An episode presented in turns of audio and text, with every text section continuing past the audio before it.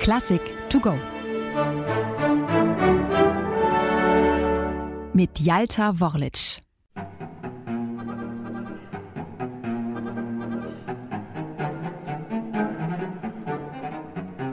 Frech und selbstbewusst fällt er mit der Tür ins Haus. Der Solist in Schostakowitschs erstem Cellokonzert mit einem Motiv aus vier Tönen, das ein wenig an das berühmte Monogramm des Komponisten erinnert, an die Töne DSCH, die musikalischen Initialen von Dmitri Schostakowitsch.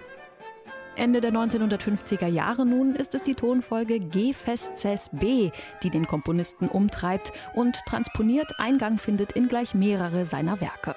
In die Filmmusik zu The Young Guard, in sein Streichquartett Nummer 8, am prominentesten aber wohl in sein Cellokonzert Nummer 1.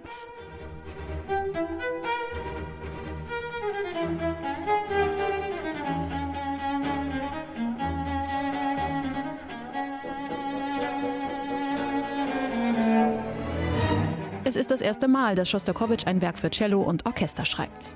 Er widmet es seinem Freund, dem schon damals international gefragten Cellisten Mstislav Rostropowitsch. Dieser hatte zuvor das Sinfonische Konzert für Cello und Orchester von Sergei Prokofjew uraufgeführt und Schostakowitsch damit begeistert.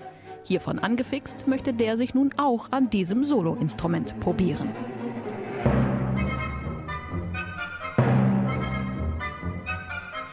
Das Werk besteht aus insgesamt vier Sätzen, in denen Schostakowitsch nicht nur den Solisten brillieren lässt, sondern auch als Komponist klar Akzente setzt, mit der für ihn typischen Doppelbödigkeit seiner Musik.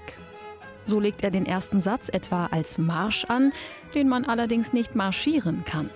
Wer es versucht, ist dank der ständigen Taktwechsel zum Stolpern verurteilt.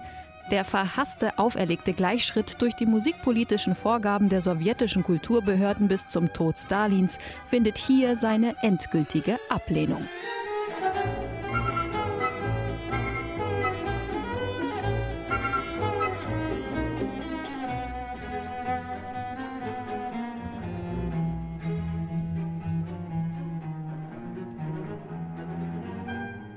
Für den zweiten Satz sieht Schostakowitsch dann eine völlig andere Stimmung vor. Er ist teilweise im Stil einer Sarabande angelegt, einem barocken Tanz, der geheimnisvoll in den Streichern des Orchesters beginnt. Nach wenigen Takten setzt dann das Solohorn ein. Ihm kommt während des gesamten Konzerts eine besondere Rolle zu. Immer wieder tritt es solistisch aus dem Orchester hervor, als wäre es das alter Ego des Solisten, ihn spiegelnd und gemahnend.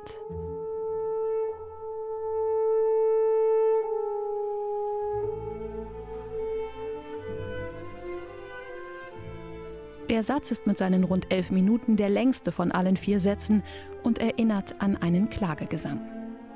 Der Solist spielt ein lyrisches, aber schlichtes Thema, das kaum von der Stelle zu kommen scheint.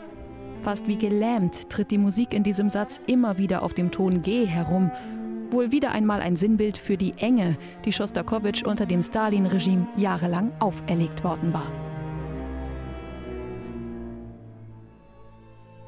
Schostakowitsch kostet die ganze Bandbreite des Cellos als Soloinstrument aus, das sowohl die tiefe Lage bedienen kann, als auch das hohe Register. Fast schon geisterhaft spielt der Solist am Ende des Satzes in hohen Flageoletttönen im Duett mit der Celesta. Die Musik wirkt fahl, beinahe so, als hätte man den Solisten seiner Seele beraubt.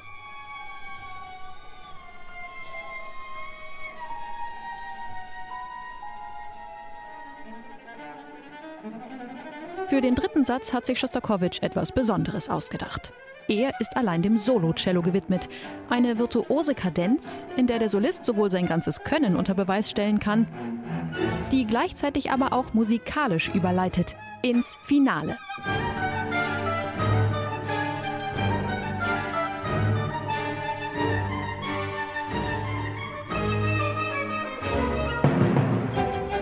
Der Schlusssatz ist gezeichnet von brutaler Härte. Schroff und schonungslos liefern sich Orchester und Cello hier ein Duell.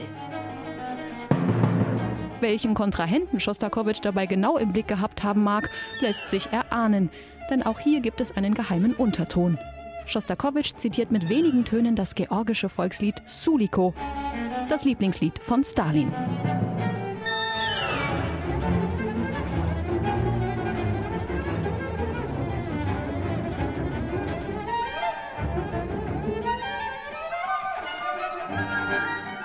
Doch Schostakowitsch wäre nicht Schostakowitsch, wenn er für den toten Diktator bzw. dessen Anhänger nicht noch eine musikalische Botschaft hätte.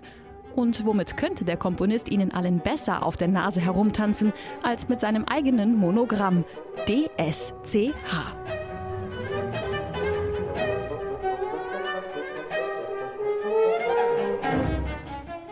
Auf die Bitte, Schostakowitsch möge doch seine Memoiren schreiben oder den Sinn einiger seiner Werke genauer erklären, antwortete der Komponist nur: Hören Sie doch meine Musik an, darin ist alles gesagt.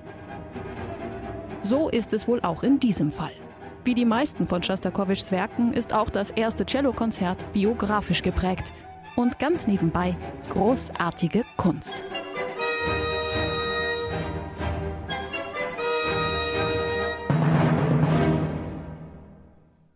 Eine digitale Werkeinführung des Norddeutschen Rundfunks. Weitere Folgen finden Sie unter ndr.de-classic to go.